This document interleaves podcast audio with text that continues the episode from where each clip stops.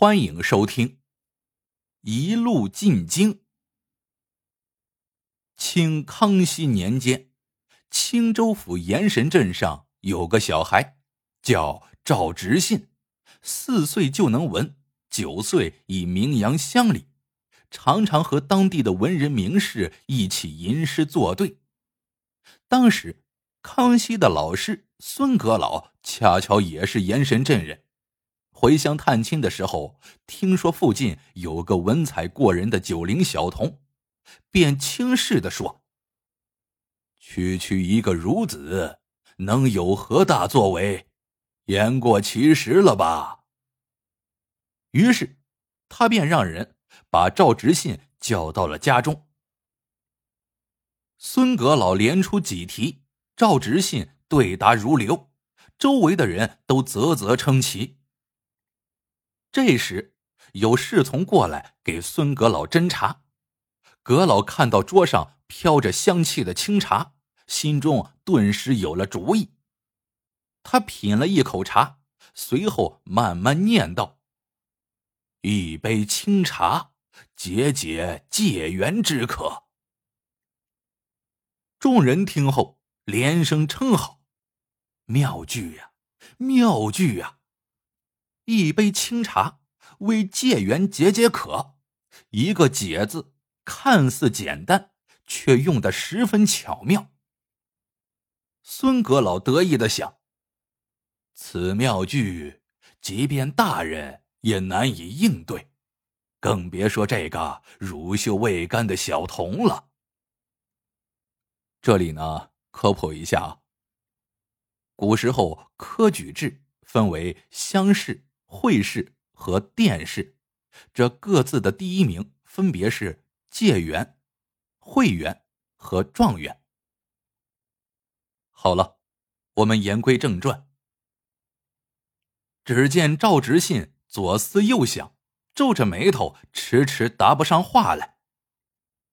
这时，众人之中有个青州府将校，就是高级军官，耐不住性子。开始摆开棋盘与阁老对弈起来。阁老棋艺高超，尤其是那连环炮用的是出神入化。赵直信见此情景，马上灵光一现，脱口而出：“两枚红炮，将将将校之君。”众人一听，一齐拍手叫好。孙阁老更是乐得哈哈大笑。起身走到赵直信身旁，亲昵的拍拍他的脑袋，说道：“九岁便有如此奇才，此儿日后必成大器。”被孙阁老这么一夸，赵直信名声大噪，仅仅过了两年，就被举荐为秀才，开始了他的应考之路。到了十七岁的时候。赵直信准备去济南参加三年一次的山东乡试，恰巧当地有一个地主家的秀才叫钱广进，也要应考，于是二人结伴而行。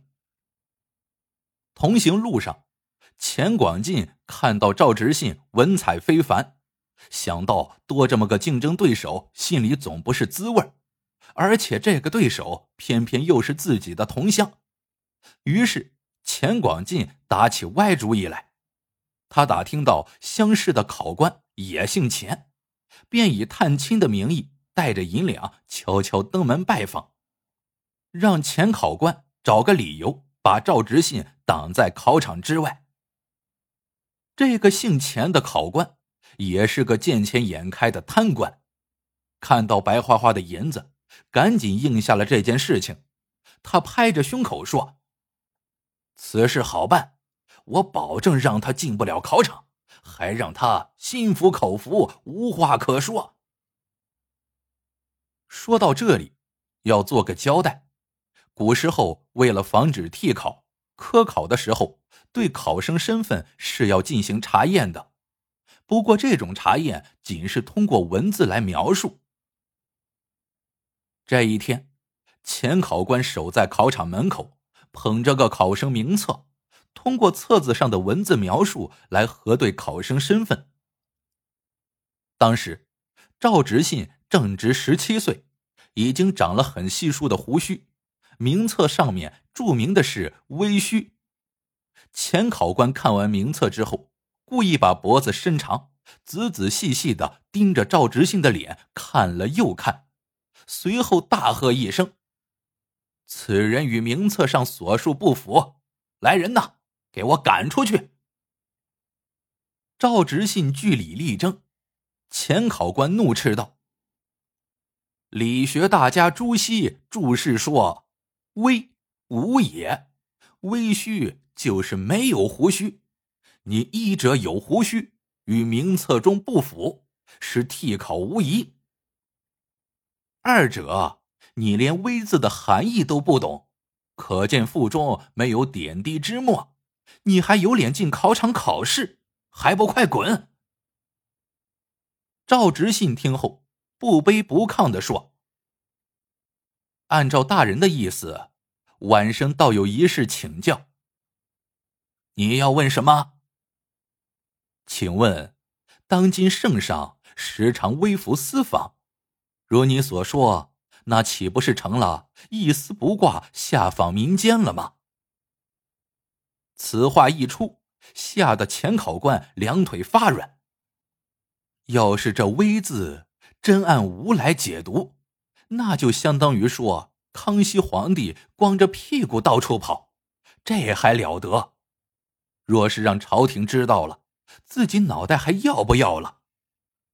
于是，前考官陪着笑，亲自把赵直信送进了考场。赵直信也很争气，考中了山东乡试的第二名举人。获得了去京城会试的资格。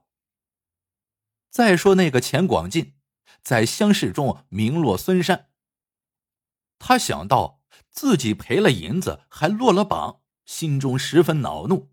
看到赵直信回到家乡神气活现的样子，心里记恨的牙痒痒。他暗中花钱找了黑山一带的匪贼，埋伏在赵直信进京的路上，准备绑架他。让他无法进京赶考。到了进京会试的时间，赵直信带好行囊，骑着一头小驴，匆匆踏上了赶考的行程。一路到了章丘，不知不觉走到了一条僻静的小山路，两旁树木郁郁葱葱，加上天色已晚，更是阴森可怕。赵直信加快了脚步。正在这时，突然。一前一后窜出两个山匪，堵住了赵直信的去路，随即把他来了个五花大绑。赵直信知道要脱险，一定得回到人多的地方。他想到自己的叔父在济南开客栈，于是心生一计，谎称自己身上带了五十两银子。土匪听了大喜，可是翻遍行李。却只找到十两，赵直信佯装叫起苦来说道：“哎，肯定是把银子落在昨晚住的客栈里面了，倒是不远，就在济南。你们要是肯放了我，我就带你们去客栈，要来的银子全给你们。”土匪心想：“先答应你，等拿到银子，我们再把你给绑了。”两头通吃。于是，土匪就给赵直信松开绳子，然后拿着刀顶着赵直信的腰，恶狠狠的说：“你要是敢嚷嚷，我们就把你给捅了。”土匪押着赵直信来到济南叔父的客栈里，未等叔父开口，赵直信就抢着说：“老板，昨天我住在你们店里。”落下了一个包裹，里面有四十两银子，不知你看到了吗？叔父也是个聪明人，看到赵直信身边的两个人身上带着刀，满脸杀气，而且侄儿叫自己老板，内中必有蹊跷，于是叔父就试探着问道：“客官的银两在我这里，四十两一点不差。”不知客官年纪轻轻，带这么多银两出来干啥？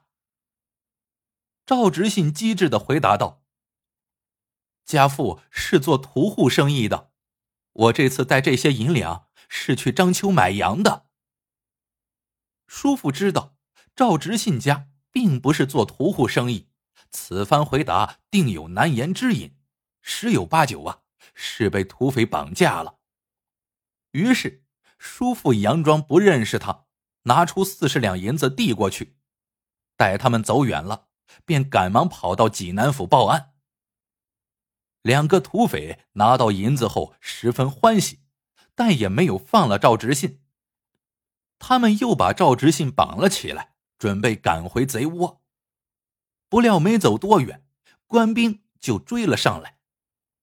两个土匪只好束手就擒，只是他们到头来也不知道是如何被人识破的。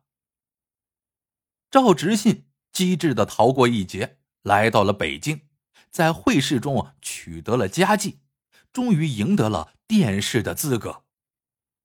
当天天还没亮，赵直信早早就起身了。在去殿试的路上，他遇见几个在路边哭泣的小孩，一问才知道，这几个孩子昨天在庙会上跟大人走散了，一路贪玩走到了这里。说来也巧，此处扎了个大彩灯，里面堆放着五颜六色的布条。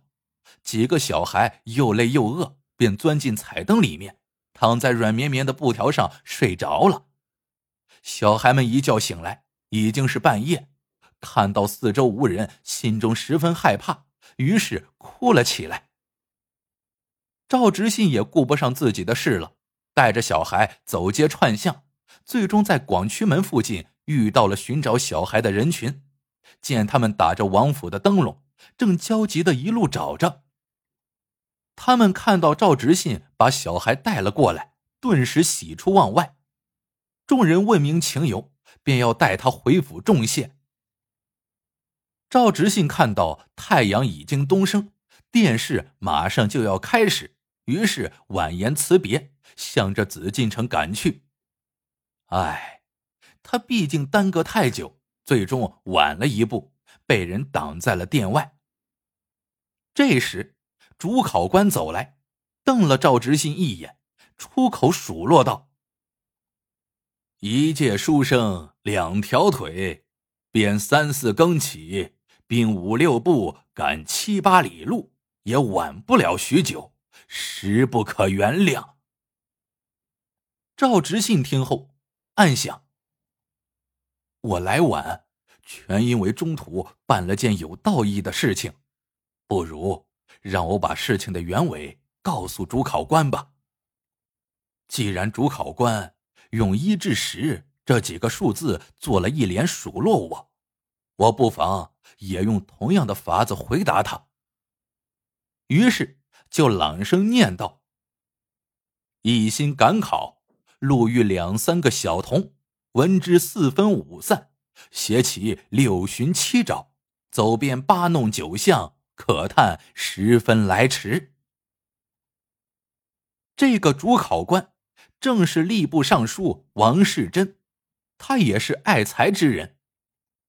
听了赵执信这番话，正在暗中欢喜，不料家人骑马奔来禀报，原来赵执信救助的这几个小孩中。有一个竟是王世贞的孙儿，王世贞这才知道站在面前的竟然是自己的恩人，于是连忙进殿为赵执信求情。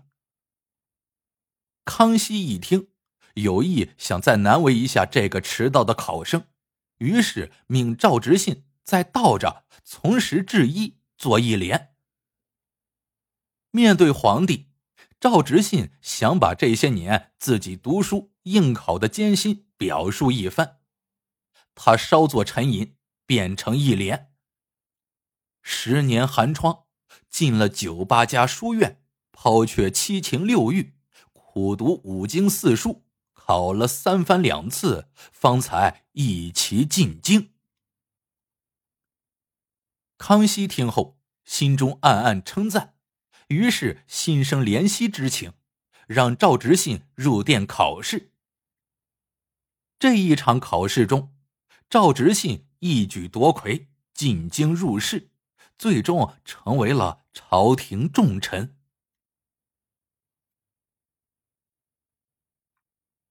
好了，这个故事到这里就结束了。喜欢的朋友们，记得点赞、评论、收藏，感谢您的收听，我们下个故事见。